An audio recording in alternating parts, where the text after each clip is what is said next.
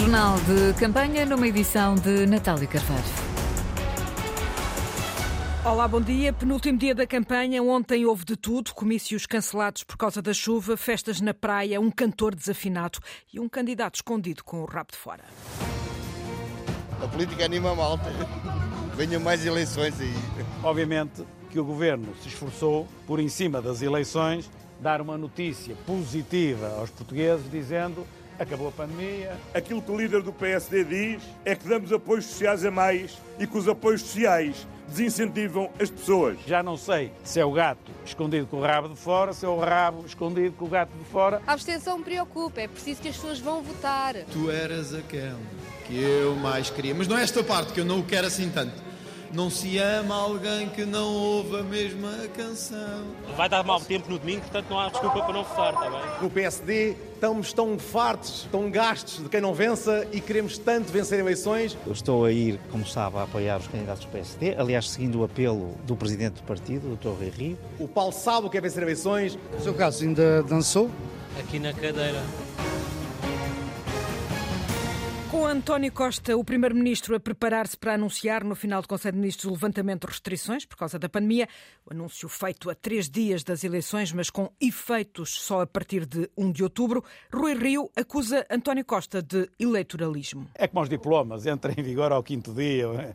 Obviamente que o governo se esforçou, por em cima das eleições, dar uma notícia positiva aos portugueses, dizendo acabou a pandemia, fizemos uma gestão fantástica, está tudo na sua completa liberdade, para isto influenciar ou procurar influenciar o voto das pessoas. E, portanto, aí já não sei se é o gato escondido com o rabo de fora, se é o rabo escondido com o gato de fora, mas percebe-se claramente aquilo que se pretende. O líder do PSD vai estar hoje e amanhã nos Açores, onde fecha a campanha eh, e continua em ritmo brando. O partido já se movimenta para o pós-autárquicas. Ontem à noite, Paulo Rangel e Miguel Pinteluz estiveram lado a lado num jantar de apoio ao candidato do PSD a Odivelas. Os dois a recusarem segunda leitura eh, que não a do apoio a Marco Pina, mas o próprio candidato não esteve com subtilezas. Rangel, nosso eurodeputado, um social-democrata que sabe o que é vencer eleições e que no PSD estamos tão fartos, tão gastos de quem não vença e queremos tanto vencer eleições.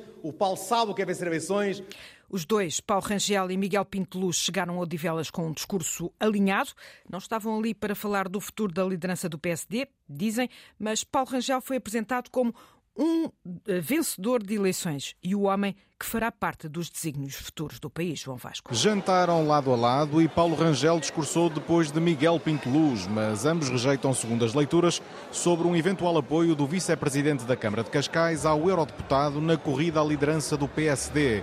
Rangel diz mesmo que a vinda ao Odivelas para apoiar Marco Pina segue os desejos de Rui Rio. Eu estou a ir, como sabe, a apoiar os candidatos do PSD, aliás, seguindo o apelo do presidente do partido, o Dr. Rui Rio, que quer que todos nos envolvamos a fundo na campanha autárquica. À entrada, Pinto Luz, que é da Comissão de Honra de Marco Pina, pediu para falar apenas de autárquicas e já do Palanque fez esta observação sobre a presença de Paulo Rangel no jantar. Sabemos que existiram leituras, especulações, teorias sobre o estarmos aqui juntos esta noite. E deixem-me ser-vos muito sincero interessa-me pouco. Fica, no entanto, difícil não fazer leituras sobre o jantar e sobre o futuro de Paulo Rangel no PSD quando o eurodeputado é apresentado desta forma. O homem que se dirige agora a nós fará certamente parte dos desígnios futuros do nosso país. Peço-vos uma enorme e calorosa ovação a Paulo Rangel. No discurso, Rangel atirou às políticas socialistas que, segundo ele, estão a fazer cair o país em todos os rankings da União Europeia e lançou elogios a Pinto Luz. Pela sua profunda dedicação ao partido, mas em particular nesta área metropolitana de Lisboa, onde tem sido incansável. Da noite sobra também esta ideia do eurodeputado. Que o PSD pode sair claramente reforçado destas eleições. Em termos práticos, o que é sair reforçado? Ou seja, eu não me compete a mim estabelecer metas que eu não tenho. A análise aos resultados talvez já possa competir a Paulo Rangel. Em Porto Alegre e Castelo Branco, os principais adversários do PS são independentes e sabendo que o PSD está à espreita dessas divisões do eleitorado socialista, António Costa afinou as críticas contra o PSD e acusa Rui Rio de se opor a vários apoios sociais neste período de crise. Foram dois comícios dos mais participados nesta campanha socialista. Em Porto Alegre, João Turgal, com um convidado especial. Sou um jovem de 90 anos. E em Porto Alegre fez um profundo silêncio para ouvir este jovem de 90 anos. Sou de facto do PS, mas não sou contra ninguém. Rui Nabeiro, famoso empresário e antiga autarca de Campo Maior, num discurso de apoio ao PS, mas contra as guerrilhas políticas. Vivo sempre para as pessoas, vivo sempre para a minha terra, vivo sempre para qualquer região do nosso país. Palavras que o líder socialista aproveitou. Inspirados naquilo que disse o nosso querido comendador Rui Nabeiro. E foi todos juntos, apoiando-nos uns aos outros, que nós nos conseguimos aguentar e enfrentar esta pandemia. E destacou o exemplo de sucesso de Rui Nabeiro. Não há nada que impeça a quem está numa região de fronteira de não crescer para todo o país, para toda a Europa, para todo o mundo. Um discurso pela positiva num conselho que é liderado por uma presidente independente e que os socialistas querem conquistar. Antes, em Castelo Branco, as palavras foram muito mais cáusticas.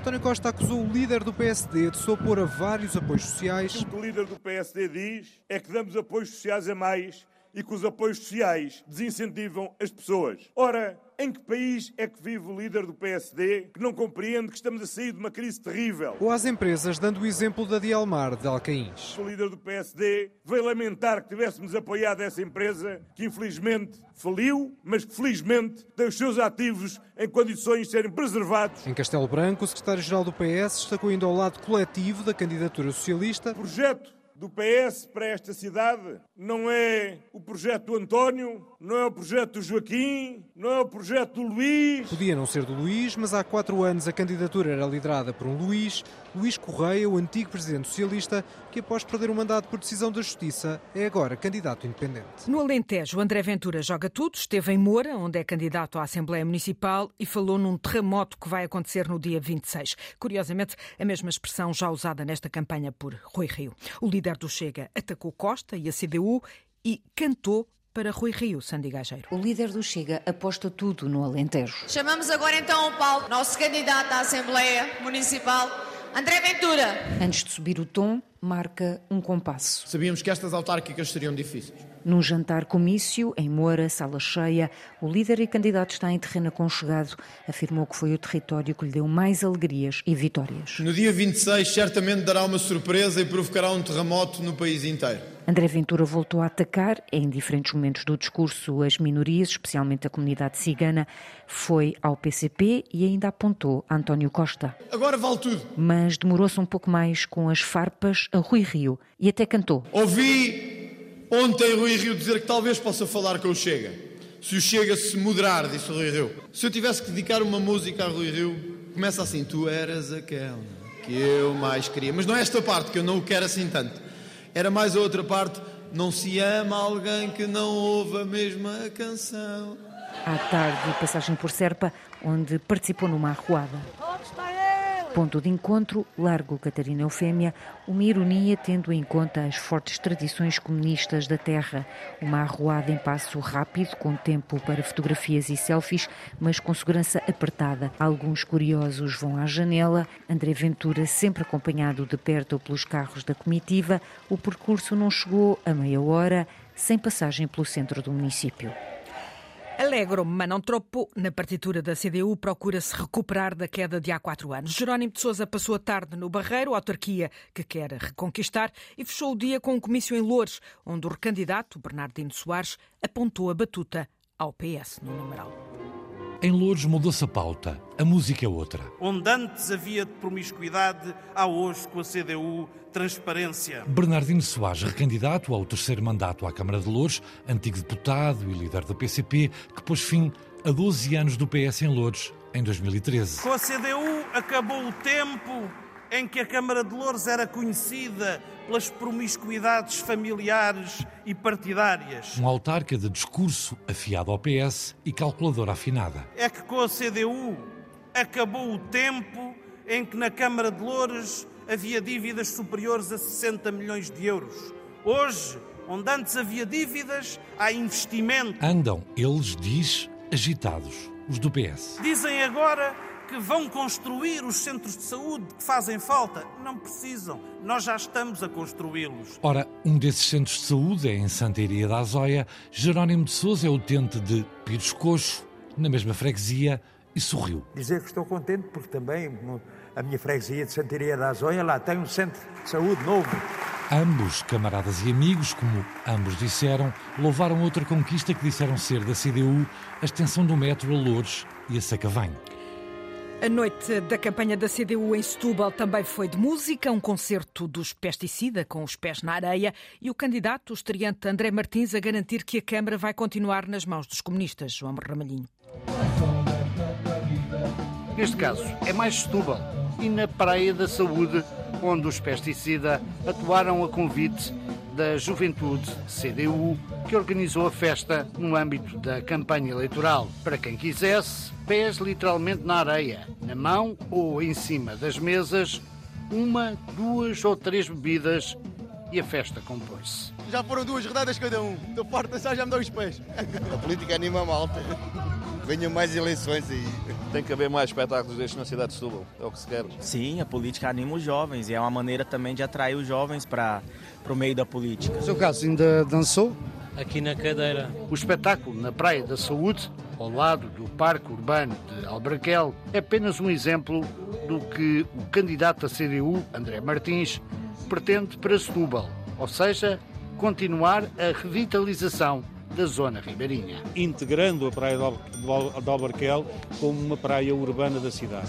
Toda a frente ribeirinha da cidade eh, também de descongestionamento, de libertação de espaços para o uso público, alargar o passe do navegante à travessia uh, do Sado, uh, poder fazer a requalificação das habitações de todos os bairros municipais. Em Setúbal, a campanha da CDU apostou em dois grandes concertos. O primeiro com Toy, o segundo com os pesticida numa praia com vista para Troia.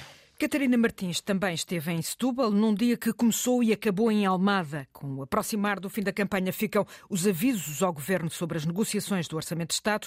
No comício da noite, o Bloco de Esquerda a sublinhar que não se vende. E Joana Mortágua, a deputada e candidata a Almada, lembrou o lápis de centeno a somar os custos das promessas, Madalena Salema. Quase quase a terminar a campanha, o Bloco, pela voz de Pedro Felipe Soares, avisou o governo e deixa indiretas ao PCP por causa do orçamento. Nós, Bloco de Esquerda, não confundimos eleições autárquicas com a negociação do Orçamento de Estado. Não medimos a nossa capacidade negocial pelo resultado que teremos no domingo à noite. Porque não vendemos princípios nas nossas bandeiras por qualquer tuta e meia que nos queiram dar nesse debate orçamental. O líder parlamentar não poupa nas palavras para classificar a atuação de António Costa nestas eleições. Se nós olharmos, por exemplo, para a forma como o Primeiro-Ministro tem entrado nestas eleições autárquicas, percebemos como tem diminuído este ato eleitoral tão nobre numa democracia como a nossa.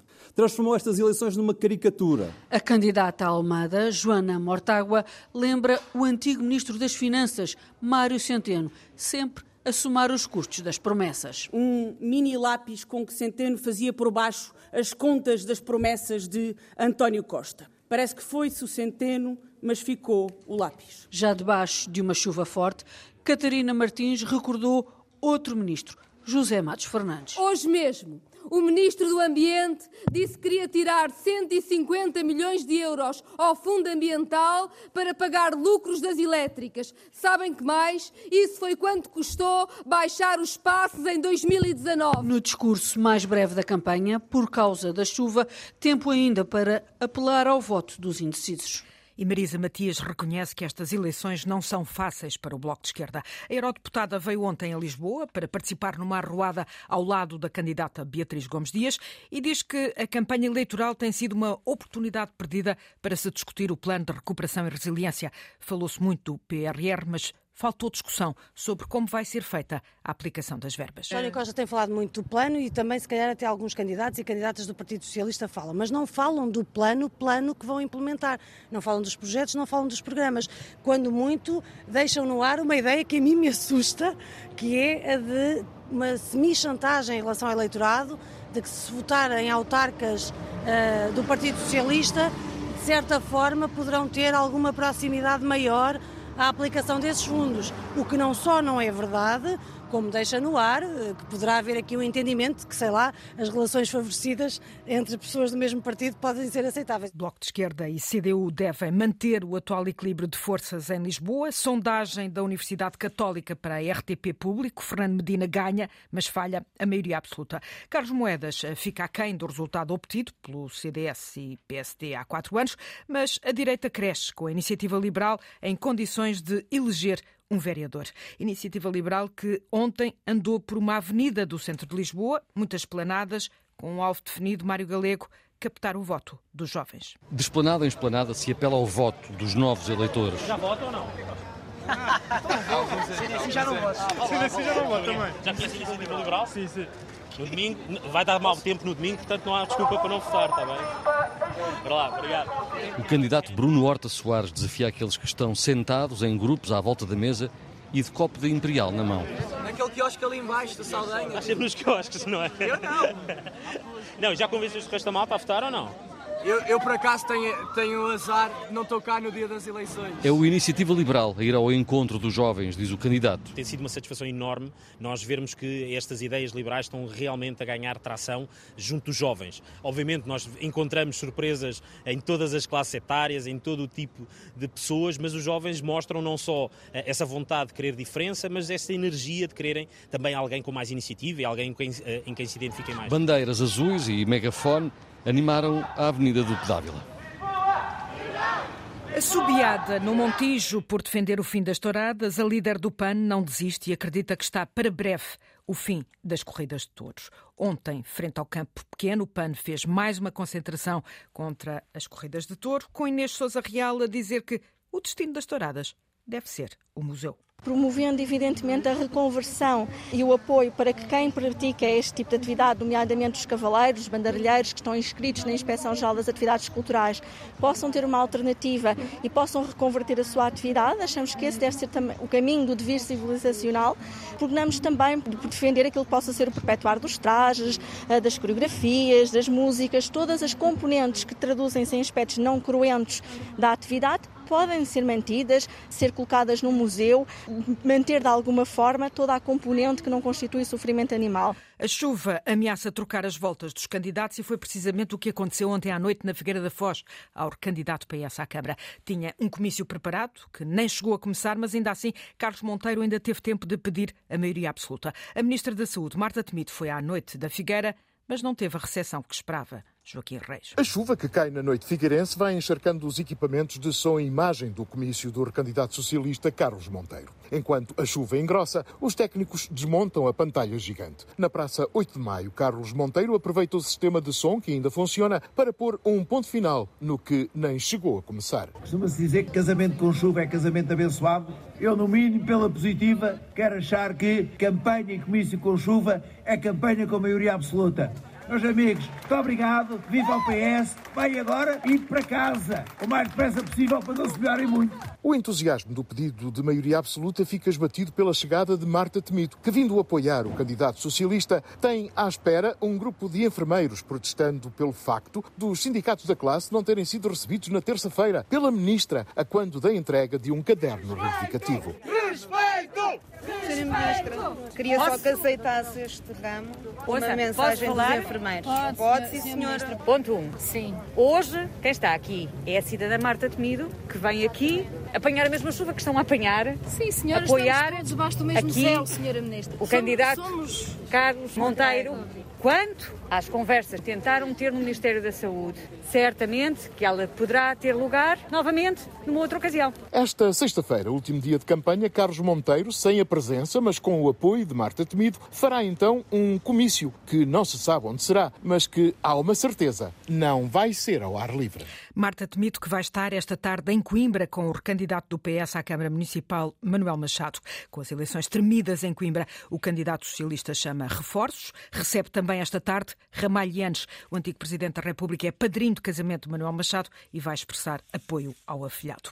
No Porto, o candidato do PS à Câmara do Porto diz que uma maioria absoluta de Rui Moreira seria arrogante e acusa o atual autarca de tiques pouco democráticos. No jantar da Comissão de Honra da candidatura socialista à cidade invicta, Tiago Barbosa Ribeiro contou com um apoio de peso. Fernando Gomes regressou à campanha rosa e até pôs nas mãos do diabo uma escolha, Luís Peixoto. Entre os dois Ruis. Bom, eu diria o diabo que escolha. Fernando Gomes aparece pela primeira vez numa campanha do PS depois de ter perdido a Câmara do Porto para Rui Rio em 2001. Não era com certeza o Porto que esperava e exatamente porque não era o Porto que eu esperava é que estou hoje aqui ao lado de Tiago Barbosa Ribeiro, convencido que ele tem a dinâmica, a coragem e o saber para inverter este, esta acalmia demasiado passadista que acabou por tomar conta da Câmara do Porto. E se tirarmos daqui os grandes acontecimentos que o Futebol Clube do Porto traz à cidade, eu diria que pouco mais se vê. Ao lado do antigo autarca e ministro de Guterres, Tiago Barbosa Ribeiro agradece o apoio. É para mim uma honra indescritível ter comigo o Dr. Fernando Gomes, que, enquanto Presidente da Câmara Municipal do Porto, em nome do Partido Socialista, trouxe verdadeiramente o Porto para o século XXI. No jantar da Comissão de Honra, o candidato do PS acusou Rui Moreira de ticos pouco democráticos. Eu dou um exemplo muito recente que teve a ver com a destruição do Museu do Romântico. Foi feita nas costas da cidade, sem nenhum diálogo com aquilo que é a visão do que os portuenses têm direito a ter sobre aquela que é a sua memória, sobre aquele que é o seu património. Já sobre os pedidos de Moreira, de mais uma maioria absoluta. Uma maioria arrogante, sem capacidade de escrutínio e de intervenção política de outras forças, quer na Assembleia Municipal do Porto, quer na variação. O jantar de notáveis do PS contou também com a presença do Presidente do Conselho de Administração do Hospital de São João e do Diretor do Serviço de Infecciologia do Hospital de Santo António. Na Praça do Município, hoje vamos à Albufeira, o conselho mais afetado pela pandemia. O desemprego e a resposta social são, por isso mesmo, as questões prioritárias para os oito candidatos à Câmara. Um trabalho de Mário Antunes para ouvir depois do noticiário das 10. Eu volto mais logo, edição da tarde do Jornal de Campanha, às 5h30. Jornal de Campanha numa edição de Natália Carvalho, que pode voltar a ouvir em rtp.pt barra autárquicas 2021, também nos podcasts da Antena 1.